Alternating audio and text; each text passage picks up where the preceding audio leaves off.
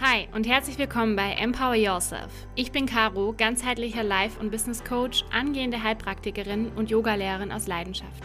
Im Kern bin ich aber wie du auch eine Frau, die ein ganzheitliches, glückliches Leben im Einklang mit ihrer Persönlichkeit leben möchte. In meinem Podcast geht es um authentische, tiefe und ungefilterte Themen über das Leben, die jeder starken und eigenständigen Frau von uns begegnen. Empower Yourself bietet dir einen Raum für Inspiration, Motivation und echte Mutmachgeschichten. Und gleichzeitig möchte ich dich daran erinnern, dass du deine Einzigartigkeit leben und dein Potenzial entfalten darfst. Heute treffe ich Ramona Springer. Ramona ist eine sehr lebensfrohe junge Frau, die ich selbst schon seit vielen Jahren flüchtig kannte. Ramona ist das Paradebeispiel einer Frau, die ihr Leben im Griff hat, die man immer lachend und strahlend sieht, die Mann, Kind, Job und das Leben unter einen Hut bekommt. Bis 2020 kaum eine Spur von schlechter Laune oder Problemen. Dann verändert sich ihr Leben von heute auf morgen komplett und die Depression bricht über ihr herein. Ihren Weg und ihren Umgang mit der Depression erzählt sie in meinem heutigen Interview. Was sie dazu bewegt hat, dieses Thema öffentlich zu machen und als Tanz- und Theaterstück auf die Bühne zu bringen welche Hoffnung sie anderen Menschen geben möchte und wieso sie heute tiefe Dankbarkeit für diese Depression in ihrem Leben empfindet, erzählt Ramona dir in dieser Folge. Und bevor wir jetzt in das Interview reinstarten mit der lieben Ramona, gibt es noch einen kleinen Zwischenstep, denn ich möchte noch eine persönliche Botschaft an dich, ja, an dich an dich machen. Es ist jetzt fast ein halbes Jahr her, dass die letzte Empower Yourself Podcast Folge quasi im Kasten war und deswegen freut es mich so unglaublich, dass du heute wieder da bist, dass wir in dieses neue Jahr mit neuem Wind starten. Vielleicht hast du auch schon gesehen, wir haben ein neues Bild, wir haben einen kleinen Text, wir haben die Inhalte ein bisschen verändert und ja, ich wollte einfach hier diese Folge jetzt nochmal nutzen, um Danke zu sagen. Danke, dass du ja in den letzten eineinhalb Jahren eigentlich ein treuer Hörer warst von diesem Podcast. Danke, dass du jetzt auch wieder zurückgekommen bist und trotz diesem halben Jahr Pause, was ich eingelegt habe, ganz bewusst, dazu komme ich gleich noch, ähm, ja, wieder hier bist. Und du kannst dich auf jeden Fall jetzt gleich auf die Folge mit Ramona freuen, auf dieses krasse Interview zu diesem Thema und wie du schon gesehen hast, wird sich der Podcast ein bisschen verändern. Im letzten halben Jahr hat sich bei mir in meinem Leben sehr viel verändert. Ich bin aktuell in meiner Ausbildung zu meinem Heilpraktiker Psych, den ich noch bis Oktober diesen Jahres ähm, absolvieren werde und dann hoffentlich mit einer bestandenen Prüfung abschließen werde. Und aufgrund diesem ja, Heilpraktiker, aufgrund dieser Ausbildung hat sich bei mir natürlich innerlich in meinem eigenen Leben, in meinem eigenen Prozess, in meiner eigenen Transformation so viel verändert, in meiner ganzen Ausrichtung, in meiner Positionierung und dieser tiefe Wunsch in mir, dass ich wirklich Menschen ganzheitlich helfe, dass ich Frauen da draußen empowern möchte, dass sie ihre Einzigartigkeit, ihre Wahrheit, ihre ureigene Persönlichkeit wirklich entfalten und leben dürfen. Denn wir sind hier auf dieser Welt einzigartig. Wir sind alles Individuen und ja, das ist genau das, was ich eben auch mit diesem Podcast hier ähm, ein bisschen ins Leben rufen möchte, dass ich hier wirklich auch inspirierende Gäste in Zukunft einlade, die über ihre Krankheiten, über ihre Themen, über ihre krassen Gamechanger im Leben erzählen und so wie Ramona jetzt in dieser Folge über ihre Depressionen spricht, so kannst du dich auf jeden Fall in den nächsten Wochen und Monaten auf ganz, ganz viele tolle Mutmachgespräche mit einzigartigen Frauen freuen. Denn wir alle haben unsere einzigartige Geschichte. Wir alle sind einzigartig und wir alle sind hier, dass wir unseren individuellen Fingerabdruck hinterlassen dürfen. Und dieser Podcast ähm, ja, nimmt jetzt eine kleine neue Form an. Es wird sich natürlich nicht arg viel ändern. Ich bin immer noch Caro. Ich mache das immer noch total gern aus Leidenschaft. Aber ich möchte gerade hinsichtlich auch meiner Veränderung, meinem Weg, der jetzt Richtung diesem noch mehr ganzheitlichen geht, mit diesem Heilpraktiker, den ich aktuell absolviere, einfach auch ein bisschen aufmerksam machen, was ist denn ganzheitliche Gesundheit. Wir hören ganzheitliche Gesundheit überall und jeder spricht davon. Und für mich ist eigentlich die ganzheitliche Gesundheit die größte Form von Selbstliebe, was du dir selbst geben kannst. Denn wenn wir einmal verstehen, dass ganzheitliche Gesundheit bedeutet, dass wir Grenzen setzen, dass wir Bedürfnisse kommunizieren, dass wir für uns und für unser Leben einstehen, dass wir alle Antworten, die wir dem Leben stellen, die wir uns selbst stellen, in uns finden. Und es hört sich so einfach an, das ist es natürlich nicht, aber das ist für mich ganzheitliche Gesundheit und es hat weitaus mehr zu tun als in Anführungszeichen nur mit Bewegung und Ernährung, sondern es, es bist du in deinem Kern mit all dem, was dazugehört. Und genau dazu soll dir mein Podcast ab sofort dienen, diese Gespräche, diese einzigartigen Frauen, die ich hier einlade,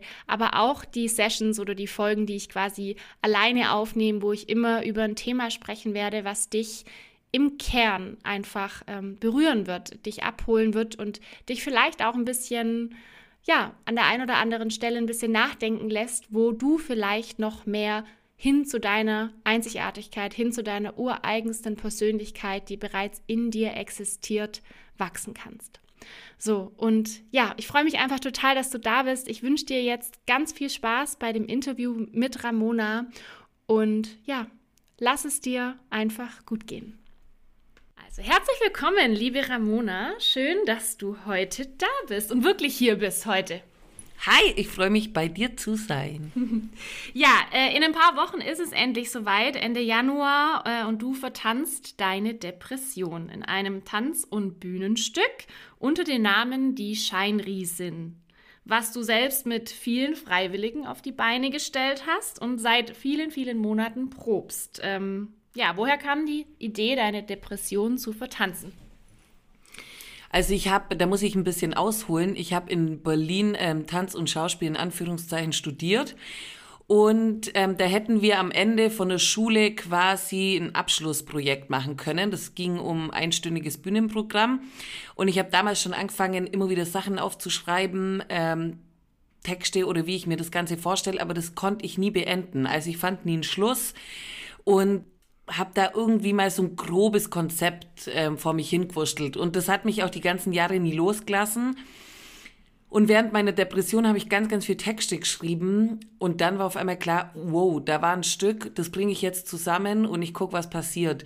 Und auf einmal habe ich geschrieben, geschrieben, geschrieben, geschrieben. Und das Stück ist aus dem Boden geschossen. Das hat auf einmal Sinn gemacht und ich habe ein Ende gefunden. Und ähm, dann habe ich gesagt, okay, ich leg los. Und ähm, Tanzbewegung ist natürlich schon immer was, was mich ganz arg begleitet und was mir sehr, sehr hilft, im Jetzt zu sein und mal alles außenrum zu, zu auszumschalten, würde ich sagen. Und es wird auch Texte geben, also viele Ebenen, wo ich einfach meine Gefühle so raushauen konnte. Mega schön. Ähm, du hast jetzt gerade schon angesprochen, dass Tanz und Bewegung dich ja schon dein Leben lang begleitet hat. Und äh, vielleicht lass uns doch einfach mal kurz zurückgehen in deine Kindheit, in deine Jugend, vielleicht als junge Frau. Ähm, was hat dich als Kind ausgemacht? Was warst du als junge Frau? Was waren für dich, was war für dich wichtig? Und wie, wie kam es denn dazu, dass du jetzt gerade eben sagst, dass du das heute auch wirklich so verarbeiten kannst? Also, das ist uh, interessant auch für mich, die Frage. Ähm, ich war als Kind sehr, sehr schüchtern in manchen Momenten. Und es wird wahrscheinlich jeden verwundern, weil ich weiß nicht mal, ob manche Situationen überhaupt meine Eltern gemerkt haben, wie schüchtern ich bin. Aber jetzt so im Nachhinein, wenn ich drüber nachdenke, war ich sehr schüchtern, aber kontrovers dazu, auch sehr laut und sehr wild und ich war, glaube ich, schon immer so ein kleines Energiebündel mit viel Kreativität. Und ähm, ich glaube, das Bild, was ich von mir selber erschaffen habe, dieses sehr starke und sehr taffe, habe ich dann natürlich im jugendlichen Erwachsenenalter verstärkt. Also ich glaube, keiner, der mich einfach sehen würde, würde denken, oh, die könnte psychische Probleme haben oder die sitzt zu Hause und heult sondern ich glaube, dass ich sehr tough und sehr stark wirke. Die Seite habe ich auch definitiv in mir, aber es gibt eine komplett andere Seite, die teilweise jetzt rauskommt und teilweise sehr verkümmert ist und jetzt wachsen darf. Mhm, Finde ich mega spannend, was du gerade äh, rausbringst, weil ähm, ja, in meiner Einleitung hatte ich ja schon erzählt, dass wir uns eigentlich schon sehr, sehr lange kennen und schon ein paar Jahre und vom Sehen auf jeden Fall. Und für mich warst du auch immer die starke, taffe, die lebensfrohe Ramona, die ja voller Energie und voller Lebensfreude gesprüht hat. Und ähm, es ist ja oft so tatsächlich, dass wir genau bei den Menschen, ähm, wo wir es nicht denken, dass auch dort die Depression zuschlägt. Und um jetzt mal das Thema so ein bisschen aufzugreifen, hast du ja gerade auch schon gesagt, dass da ganz, ganz viel Energie da war und die andere Seite viele, viele Jahre vielleicht nicht gelebt worden ist. Wann, wann kam die Wende bei dir? Wann hast du das erste Mal gemerkt, dass irgendwie, dass du nicht mehr die in Anführungszeichen alte bist, die vor Energie und vor Lebensfreude und Vollgas sprüht. Ja, oh, da muss ich jetzt zwei, also um die letzte Frage kurz zu beantworten, dass ich nicht mehr die Alte bin. Ähm, die Frage ist, wie viel von der Alten echt war und wie viel ich überhaupt wieder sein will von der Echten. Das ist die größte Frage. Ich glaube, dass ich sehr witzig und sehr laut und temperamentvoll bin und das auch immer ein Stück weit bleiben wird, aber nur wenn es eben echt ist, weil ich jetzt im Nachhinein natürlich weiß, dass es ganz viele Momente gab, wo ich Hi, ah, ahuhuhu und so war und ähm, innen drin hat sich's angefühlt wie, oh, das hat mich gerade eigentlich verletzt oder das fand ich nicht so geil oder ähm, am liebsten würde ich gerade auf mein Sofa hoppeln und irgendein Kuscheltier in den Arm nehmen. Deswegen ist da die Frage, wie weit ich da überhaupt wieder zurück will, weil das mein komplettes Leben verändert hat, die Depression. Und wäre es nicht so schrecklich, wie es tatsächlich ist oder war, würde ich mich so weit aus dem Fenster leben und ganz schön dankbar sein für die Depression. Und ähm, tatsächlich 2000, Ende 2020 ähm, hat es bei mir einen Schlag getan und da ging die Depression dann ziemlich ähm, extrem und schnell los, so wie mein Leben auch war. Meistens voll auf die Glocke, auf die fünf, auf den Nagel, wie man das auch immer sagt. Und ähm, natürlich, wenn ich dann drüber nachdenke, fällt mir auf, dass die Anzeichen wahrscheinlich schon immer da waren. Man hat die natürlich ganz, ganz professionell weggedrängt oder überhört, wollte die nicht hören. Da schwanke ich ehrlich gesagt auch immer ein bisschen dazwischen. Wie weit war ich einfach auch noch nicht bereit? Vielleicht war die Zeit nicht reif, vielleicht war ich nicht so weit entwickelt, dass ich das alles so wegstecken konnte, wie ich es jetzt tue. Vielleicht habe ich aber auch wegguckt. Das ist, ähm, man fragt sich ja viele Sachen und weiß nicht, ob es Huhn oder das Ei als erstes da war. ja. Wie, ja, bei wem Beziehungsweise vielleicht kannst du den Hörerinnen und Hörerinnen hier mal mitgeben, ähm, was dann so konkrete Anzeichen waren, wo du dann, du hast es ja gerade auch wunderbar beschrieben, vielleicht war die Zeit nicht die richtige. Ne? Das ist ja ganz oft im Leben, dass, dass wir sagen, dass gewisse Themen vielleicht schon öfters in unserem Leben sich gespielt haben, dass wir gewisse Trigger immer wieder bekommen, dann wegschauen. Du hast es gerade auch ganz wunderbar äh, beschrieben, dass wir nach außen hin sagen, hui, alles toll und super. Mhm. Und eigentlich wollen wir uns nur verziehen und ähm, uns verkriechen, mit dem Kuscheltier auf dem Sofa liegen.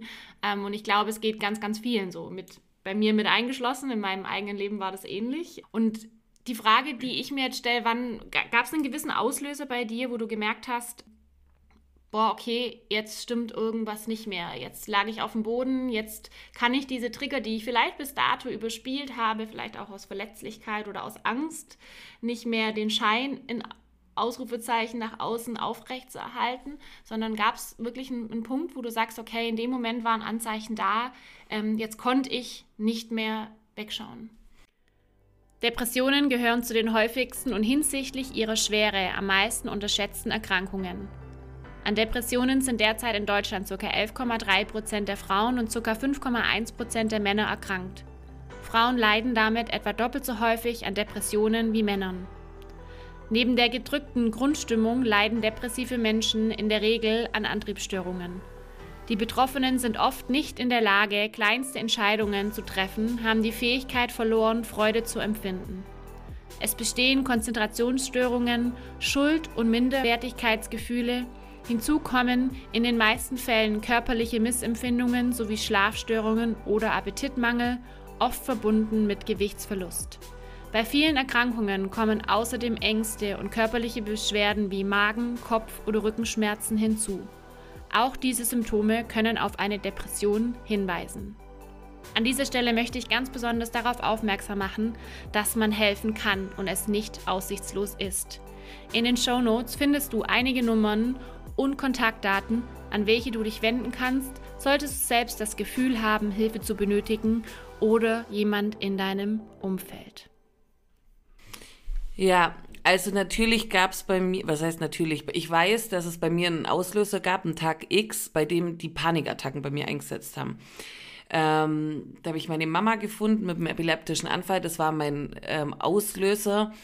Aber natürlich ist mir bewusst, wenn alles Tutti in meinem Leben gewesen wäre und das so mein Innenleben aufgeräumt, dann hätte mich das nicht so aus dem Leben geschossen. Und auf die Panikattacken hin habe ich angefangen zu meditieren, und das muss ich ganz stark hier ähm, mal ansprechen, ich stehe total auf Meditieren. Ich finde, das ist was Wundervolles. Aber es ist nicht ganz ungefährlich, wenn jemand davor 150 Prozent immer geben hat, von morgens bis abends drrr, die Drehschraube durchgelaufen ist. Und dann, dadurch, dass ich ein sehr extremer Mensch bin, habe ich angefangen, eine Stunde am Tag zu meditieren.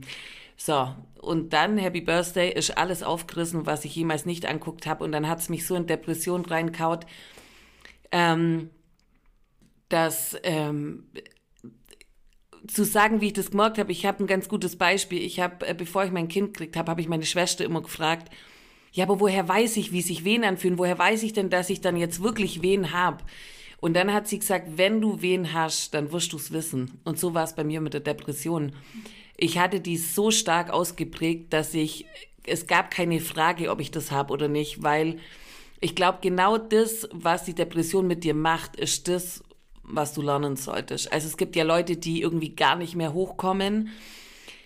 Vielleicht haben die sich davor auch äh, tatsächlich keine äh, Pause gegönnt oder wie auch immer. Also ich will jetzt nicht spekulieren, aber bei mir war es aber tatsächlich so, ich war nicht mehr in der Lage, irgendein Bild aufrecht zu erhalten von mir. Ich musste nach Hilfe fragen.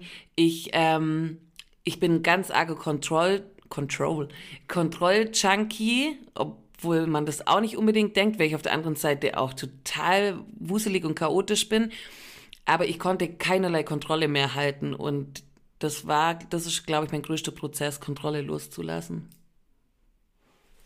Spannendes Thema, die Kontrolle. Ähm, ich ich finde es erstmal wow. Also, ne, ich kenne die Geschichte ja schon von dir und habe dir das jetzt auch schon öfters gesagt, dass ich das einfach erstmal faszinierend finde, dass du da so offen drüber sprichst und dass du wirklich damit rausgehst ähm, und das auch wirklich ganz klar äh, so benennst, so den Namen von 100 auf 0, wie du es gerade schon gesagt hast. Wir leben in, immer noch in einer Welt, die schneller, höher, weiter ist. Wir leben immer noch in einer Welt, in der wir irgendwie ähm, in meinen Augen vielleicht auch falsche, falsche materielle Vorstellungen haben, falsche, falsche Werte leben. Das hast du vorher auch ganz wunderbar gesagt, dass du gewisse Anteile unterdrückt hast und vielleicht auch gar nicht mehr die Ramona werden möchtest, die du einst mal warst, weil das vielleicht auch gar nicht die in Anführungszeichen richtige, echte Ramona war. Und ich glaube, es geht da ganz, ganz vielen ähm, so. Du hast jetzt gerade beschrieben, du hast ja auch einen Sohn, hast du gerade auch gesagt. Ähm, wie, wie hast du in der Zeit tatsächlich in Anführungszeichen überlebt? Wie bist du mit diesen Anzeichen, wo du für dich festgestellt hast, ich bin jetzt, ich weiß jetzt, dass äh, die Wehen als du schwanger warst, gekommen sind. Ich weiß jetzt, dass ich in einer depressiven Episode drin stecke und dass ich da die Kontrolle, die du ja gerade gesagt hast, äh, die du nicht mehr hattest oder die du loslassen musstest, ähm, wie bist du damit umgegangen? Du hattest ein Kind, du hast einen Mann. Ähm, was war das für eine Phase für dich? Also ähm, ganz klar kann ich zu, zu der härtesten Zeit, da reden wir von ein paar Monaten, dir nicht genau erklären, wie ich überlebt habe. Ich weiß es wirklich nicht. Ähm, das hört sich jetzt sehr dramatisch an, aber so war es auch. Ähm, man hat ja schon, also was heißt man hat? Das ist Bullshit. Ähm, ich habe, ich hatte passive Suizidgedanken, keine aktiven. Also ich habe nicht, ähm, für die, wo es nicht wissen, ich habe jetzt nicht gedacht, oh, ich hole mir jetzt einen Strick oder hole die Medikamente und mache das aktiv, aber ich hätte den Wunsch gehabt, dass ein Blitz einschlägt. Also ich hätte ge mir gewünscht, dass ich nicht mehr da bin.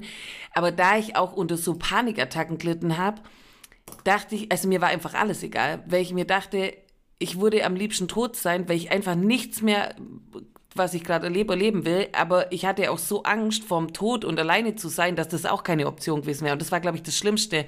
Es gab keinen Ausweg für mich und Gott sei Dank.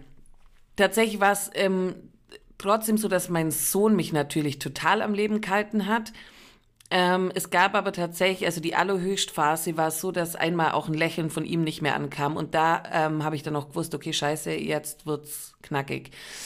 Und ich wäre tatsächlich in der Zeit auch in die Klinik gegangen, aber es war Corona-Zeit und ich wollte nicht sechs Wochen ohne Kind und nicht sechs Wochen mit Kind.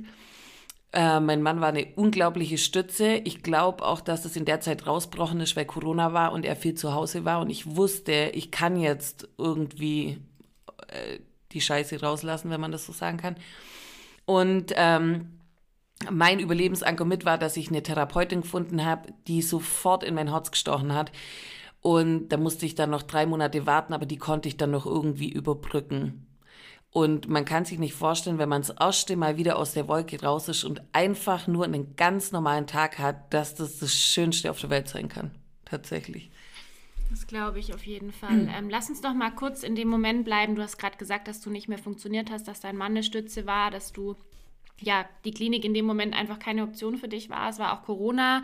Ähm, was würdest du Hörerinnen und Hörer vielleicht hören, die selber davon betroffen sind, die vielleicht Angehörige haben, die sehen, dass, dass da irgendwas aus dem Ruder läuft? Was würdest du den Menschen als erste Anlaufstelle ja, sagen? Was würdest du, was würdest du wirklich aus deiner Perspektive jetzt diesen Menschen mitgeben? Also erstmal, ich kann natürlich von mir ausgehen und gehen, äh, nur ausgehen und das, was ich am meisten gebraucht hätte, ähm, und deswegen versuche ich die Person jetzt vielleicht für den einen oder anderen zu sein. Ich hätte am allermeisten eine Person braucht, die das genau gleich, also das ist ja, ich sag, ich vergleiche es tatsächlich oft mit Geburten, jeder erlebt es anders, aber so ungefähr ist das Grundthema ja das gleiche. Ich hätte mir von Herzen gewünscht, dass jemand gesprochen hätte, der das Gleiche hat und was Positives schon rauszieht, der quasi ein Happy End. Ich bin noch nicht ganz am Happy End, aber auf einer guten Fährte Sorry. ich habe sie gerade gefuselt. Ähm, genau, und ähm, es passiert nicht ohne Grund. Es ist keine Krankheit, wo man Stempel drauf hat und sein Leben lang damit leben muss. Ich weiß, dass die Therapieplätze gerade eine Katastrophe sind, aber es passiert nicht ohne Grund. Es hat, so schlimm es ist, es hat einen mega großen Schatz für euch, wenn ihr da durch seid, weil das was sich daraus entwickelt und wenn man endlich wachgerüttelt wird und auf einmal Sachen anders zieht, anders fühlt, mit sich selber anders umgeht, dann ist das das allergrößte Geschenk, ähm, was man kriegen kann. Wobei ich weiß, wenn man aktiv drin ähm, hängt, denkt man sich, leck mich am Arsch und erzähl mir was anderes. Aber es ist tatsächlich so, das ist schon mal so zum Hoffnungsgeben und dann natürlich sich irgendjemand öffnen. Es, ich weiß, dass wir uns alle schwer tun, auch mit Hilfe annehmen und auch auf Fragen. Wie gesagt, ich habe das auch erst gemacht, nachdem gar nichts mehr ging. Ähm, aber dass wir uns alle die Hand reichen und seit ich mein Stück mache, kenne und sehe ich so viele Menschen, die mir privat schreiben, teilweise Leute, die ich überhaupt nicht kenne. Mit mir auf der Bühne sind total viele, die selber in dem Boot hocken. Ähm, ich kenne niemand, der gar keine Berührungspunkte zum dem, dem Thema hat. Entweder Nachbarn, eine Schwester selber, äh, Kind. Es gibt immer mehr Kinder auch mit Angststörungen oder depressiven Episoden. Und deswegen nicht dafür schämen, Hilfe holen und Hilfe annehmen. Ich glaube, das ist erstmal der erste Punkt. Und selber akzeptieren, man, ich weiß, es ist ein Kampf, aber umso länger man kämpft, umso länger geht der Kampf. Annehmen, dass es gerade zu deinem Weg dazugehört. Mega schön, vielen Dank auf jeden Fall für dieses ja, Mut machen. So wie du sagst, ich glaube, die Depressionen äh, sind etwas, wo wir, wo wir wo wir bearbeiten können, wo wir uns vor allem Hilfe holen können. Und umso mehr Menschen darüber sprechen, umso mehr haben wir auch die Möglichkeit, dass wir diese Depressionen als Alltag sehen mittlerweile. Ja, es ist einfach keine, ja. keine Krankheit oder keine Störung ähm, mehr, die, die nur vereinzelt stattfindet, sondern so, so viele Menschen haben äh, Depressionen. Du hast vorher was von ähm, Panikattacken erwähnt, dass du gesagt hast, es kamen immer mehr Panikattacken. Und Panikattacken liest und hört man in vielen Bereichen. Ähm, man weiß vielleicht auch oft gar nicht, was Panikattacken sind. Ähm, wie waren die Panikattacken? Panikattacken für dich? Woher hast du gemerkt, dass das eine Panikattacke ist? Hast du das auch erst im Nachhinein äh, quasi verstanden? Vielleicht kannst du da mal noch einen Einblick geben. Also am Anfang haben sich die Panikattacken bei mir körperlich eher gezeigt. Ähm, also wirklich so mit Herzrasen, Schweißausbrüche, man denkt, man stirbt sofort, Notarzt, tralala. Also ich habe nicht wirklich angerufen, weil ich, ich habe sehr, sehr schnell verstanden, worum es ging.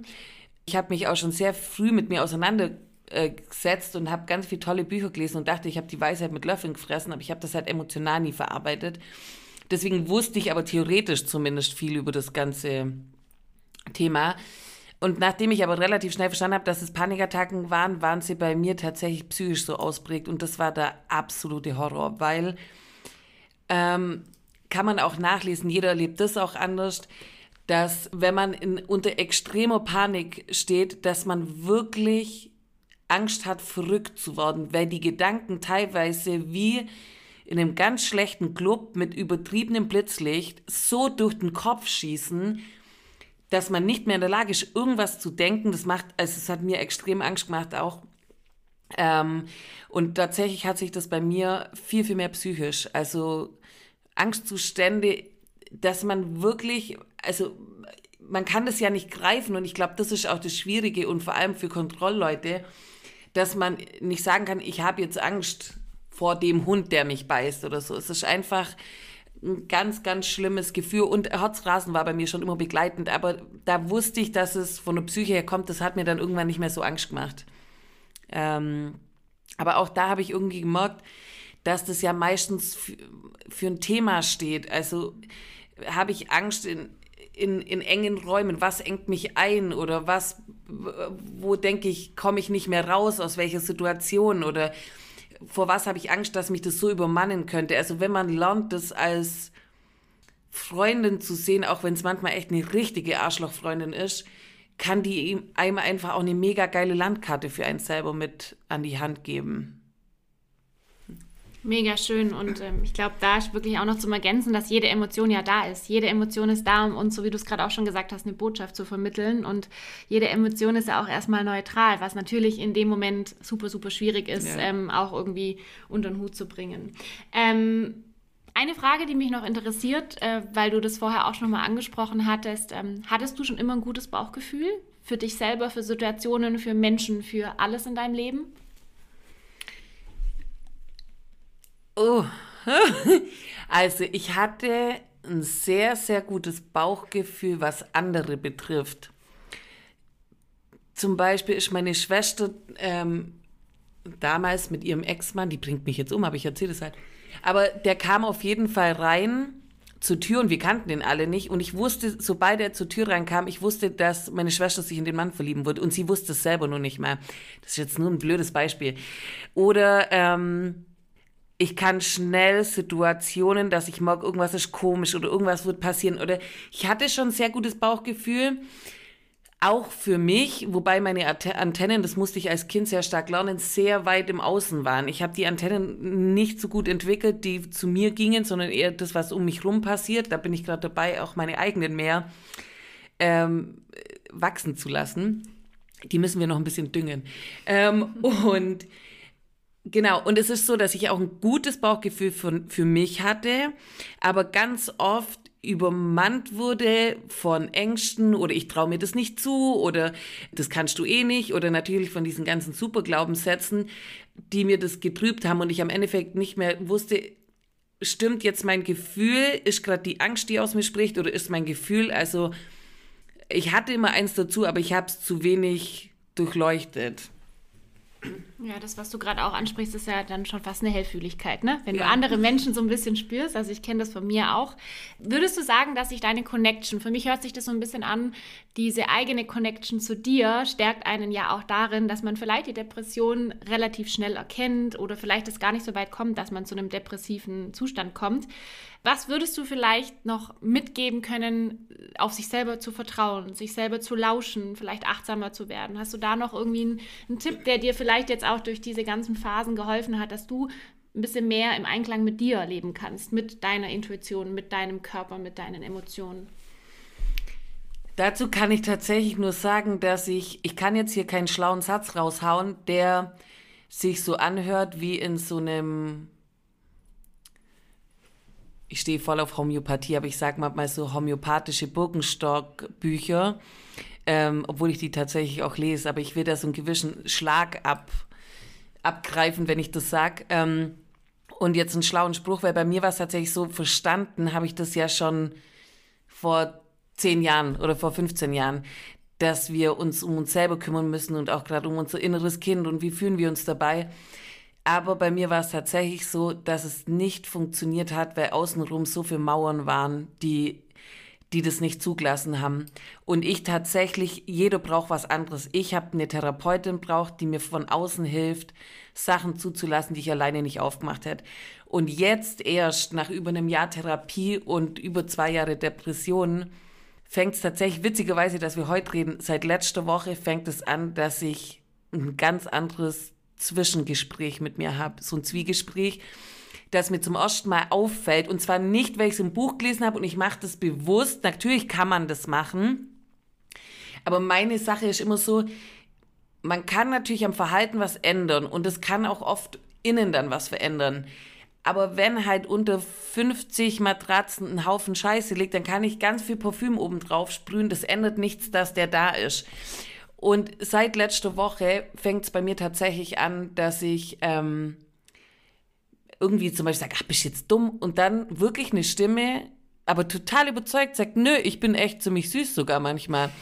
Natürlich sind wir in den Kinderschuhen und es gibt immer noch ganz oft Momente, ähm, wo das nicht so ist, aber wo ich für mich einstehe und nicht mehr erlaubt, dass ich so mit mir rede und das natürlich im Umkehrschluss so ist, dass ich nicht erlaube, dass andere so zu mir sind und aber auch ähm, ich andere Leute nicht mehr so behandle. Weil wenn natürlich, wenn ich mit mir liebevoller umgehe, kann ich auch mit meinen Mitmenschen liebevoller umgehen. Mhm. Und ich kann schon, ich konnte schon auch richtig eklig sein, so ist ja nicht. Mhm. Also ja, ich glaube, das ist ähm, da muss man einfach, glaube ich, tiefer ansetzen. Bei den meisten, also in meinem Fall war es so. Gibt es einen Satz, den du deinem jüngeren Ich sagen würdest, wenn du heute vor der zehnjährigen, achtjährigen Ramona stehen würdest? Hm. Da muss ich echt kurz überlegen. Ich, ich glaube, ich würde, ich weiß nicht, ich dachte jetzt schon an so eine Art Satz, dass ich, dass ich es wert bin, meine Bedürfnisse zu leben und viele Sachen mehr zu durchschauen und mich nicht so blenden lassen sollte von ganz vielen äußerlichen Sachen. Aber ich weiß nicht, ob man, also ob der was bringen würde, weil wenn ich das nicht alles durchlebt hätte, würde ich jetzt nicht so viel verstehen. Deswegen habe ich keinen Satz, den ich jetzt hinknallen würde und sagen würde, wow, da hast du jetzt einen rauskaut. Schwierig. Voll schön und da ist ja eigentlich wieder die Dankbarkeit für all das, was gerade auch passiert ist. Auch wenn es die Hölle ja. war in der Zeit, wo du gerade gesagt hast, sondern gerade die Dankbarkeit dafür, dass du aus dem krassen Schmerz, aus dieser krassen ja. Phase wirklich auch ähm, erhobenen Hauptes jetzt rausgehen kannst. Und ich würde jetzt gerne nochmal auf die Scheinriesen Riesen zurückkommen. Ähm, wie geht's dir jetzt gerade auch in den Proben? Ihr seid ja gerade aktiv dran. Ähm, Ende Januar sind die zwei Aufführungen hier in Ulm. Ich will auch dabei sein und freue mich schon total. Ähm, was gibt dir das Projekt? Wie geht's dir, wenn du jetzt nochmal durch diese Phasen gehst, die du ja selber erlebt hast? Also das Stück ist natürlich eine absolute Herzensangelegenheit. Das ist sehr, sehr intim. Ich wollte mich komplett nackt machen, emotional. Und wenn es mir stabil geht, wenn ich stabil bin, wenn es mir ganz gut geht, dann kann ich das super gut spielen und durchleben. Wenn ich aber gerade in einer Schleife hänge, ich versuche das immer wie eine Schleife zu sehen, so eine Depressionsschleife, dann ist es ganz schön hart mit den Proben, weil ich dann natürlich das nochmal durchlebe und ähm, da emotional auch immer wieder in diese Stimmung reingehe was mir aber so viel Kraft und Mut gibt, dass ich tatsächlich, ich habe ja um die ähm, 25 Leute mit mir auf der Bühne, dass teilweise, wir proben seit Monaten jetzt, ähm, Leute jetzt erst damit rausrücken und sich quasi in Anführungszeichen outen. Und am Anfang war es ich alleine, äh, die gesagt hat, ah, ich habe Depressionen, ich mache ein Stück, ein Bühnenstück. Und mittlerweile sind wir mindestens acht, die sich geoutet haben, die teilweise davor noch nie mit jemand drüber gesprochen haben. Ähm, die durch die Sache jetzt äh, einen Therapeuten gesucht haben. Und wenn ich das höre, dann habe ich schon alles erreicht, was ich erreichen wollte. Und äh, das ist unglaublich, wenn so viele Leute das gleiche Schicksal haben und ähm, genauso wie Leute die Karten gekauft haben. Es gibt so viele, die mit dem gleichen Schicksal an dem Tag oder an dem Wochenende in diesem Raum sein waren. Und solche Sachen berühren mich total, definitiv, ja. Und ich finde es auch richtig, richtig stark, ähm, da wirklich offen drüber zu sprechen und genau diesen ganzen Sachen dem Raum zu geben. Ich weiß, dass du mal gesagt hast, dass du nichts zu diesem Namen verrätst. Magst du heute vielleicht ein bisschen was verraten? Ja, ich wollte tatsächlich, also ich versuche immer, ich will immer was über mein Stück erzählen, ohne so viel zu spoilern. Die Scheinriesin. Ähm, vielleicht kann man sich ein bisschen was dazu denken. Es ist ein Scheinriese oder Riesin und tatsächlich kann ich nicht mehr dazu sagen, weil ich das im Stück erklären war. Ich kann sagen, dass es, das Stück wird ein, dreiviertel Stunden gehen. Es ist eine fortlaufende Geschichte. Es ist nicht nur für depressive Menschen und es wird auch lustige und schöne Momente geben, aber es ist natürlich trotzdem ein schweres Stück. Es geht um Depression. Alles andere kann ich leider nicht verraten. Okay, verstehe ich. ich freue mich auf jeden Fall drauf. Liebe Ramona, ähm, wie geht dein Weg jetzt weiter? Also wenn, wenn das Stück jetzt ähm, bald dann gespielt wird, ähm, gibt es schon Zukunftspläne? Also es ist so eine Mischung zwischen, ich habe richtig Angst vor der Zeit danach, weil ich natürlich sehr, sehr viel Energie und Zeit jetzt da reinstecke und ähm, es ist unglaublich. Ich glaube, es ist ein bisschen so, wie wenn man so eine Riesenhochzeit ein Jahr lang plant und dann ist das in einem Tag vorbei und man denkt sich so, ist das jetzt mein scheiß Ernst? Was, wo ist die Zeit hin? Und ich habe überhaupt nichts von dem Tag erlebt. So stelle ich es mir tatsächlich ein bisschen vor. Und ähm, auf der einen Seite habe ich ein bisschen Angst vor dem Loch danach, wobei auf der anderen Seite freue ich mich auch, weil ich nie weiß, was entwickelt sich da draus. Spielen wir das Stück noch öfters? Und ich habe total Lust, therapeutisch zu arbeiten. Und das ist so das Nächste, was ich angehen war, wenn Scheinriesen nicht mehr gespielt wird. Vielleicht wollte ich auch irgendwann ein anderes Stück machen, wo die Sonne strahlt mir aus dem Arsch scheint, heißt oder so. Ähm, aber ich, es ist auf jeden Fall eine Zeit, mich mehr zu entfalten. Und darauf freue ich mich, egal wo es hingeht. Ganz genaue Pläne habe ich mir vorgenommen, ich habe mir vorgenommen, mir nichts mehr vorzunehmen, weil das Leben überrascht mich sowieso jedes Mal. Super schöner Satz. Ramona, magst du zum Abschluss noch was teilen, wo du sagst, das muss jeder Hörer, jede Hörerin unbedingt hören?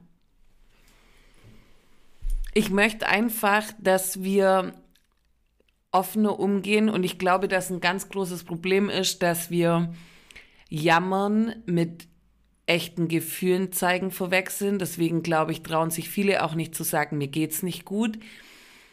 Ähm, ich finde es total erstaunlich, dass ich neulich habe ich äh, eine Bekannte getroffen, habe gefragt, wie geht's dir? Und die hat gesagt, voll gut.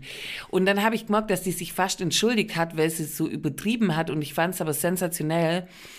Und ich glaube, das ist das Paradoxe, weil auf der einen Seite hören wir so wenig, ähm, die sagen, ja, mir geht's voll gut, aber auf der anderen Seite, ähm, wenn wir echt sind, dann fühlt sich das nicht wie Jammern an. Ich glaube, wenn wir lernen, mit uns selber ehrlicher zu sein, dann wissen wir auch ganz genau, wann wir jammern und wann wir uns echt zeigen. Also ich glaube, wenn ich über meine Depression spreche, zeige ich mich tatsächlich echt, aber es gibt auch viele Momente, wo ich jammer in meinem Leben und ähm, natürlich im kleinen Kreis. Und das, umso mehr wir uns finden und, und unsere Wahrheit leben, umso weniger gibt es wahrscheinlich auch zu jammern. Und echte Gefühle sind, glaube ich, nee, nicht glaube ich, für mich sind echte Gefühle nie blöd. Weil wenn jemand vor mir sitzt und total echt weint, dann finde ich es geil. Geil in Anführungszeichen. Und wenn dann jemand total herzlich lacht, finde ich es auch geil. Und wenn jemand mir ehrlich sagt, hey, ich habe Angst, oder auch mir ehrlich sagt, ich finde dich gerade blöd, und das ist aber alles mit einem echten Gefühl, ähm, ich glaube, da kommen wir ziemlich weit und das stelle ich mir geil vor, eine authentische Welt. Das ist noch ein weiter Weg, aber man kann ja mal mit ein paar Schritten anfangen. Mega schön und vor allem kann man mal bei sich selber anfangen und vielleicht diese Folge, dieses Interview heute, das wunderschön war, sich nochmal anhören und vielleicht für sich selber da was mitnehmen. Vielen, vielen lieben Dank, Ramona, dass du heute da warst, wirklich da warst und dass du deine Geschichte so offen und ehrlich mit uns geteilt hast. Danke dir, dass ich hier ein bisschen palabern durfte. Ramonas Geschichte soll Mut machen, soll aufmerksam machen auf eine Krankheit, die weit verbreiteter ist, als wir vermuten. Depressionen kann jeden und jede von uns treffen.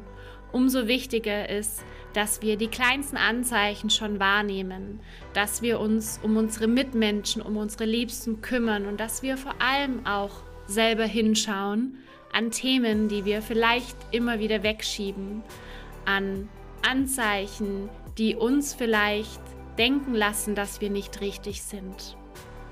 Ich freue mich wahnsinnig, dass du heute wieder zugehört hast und wäre dir super, super, super verbunden und happy, wenn du dieses Interview vielleicht mit anderen Menschen teilst oder mir gerne auch hier ein Feedback da lässt.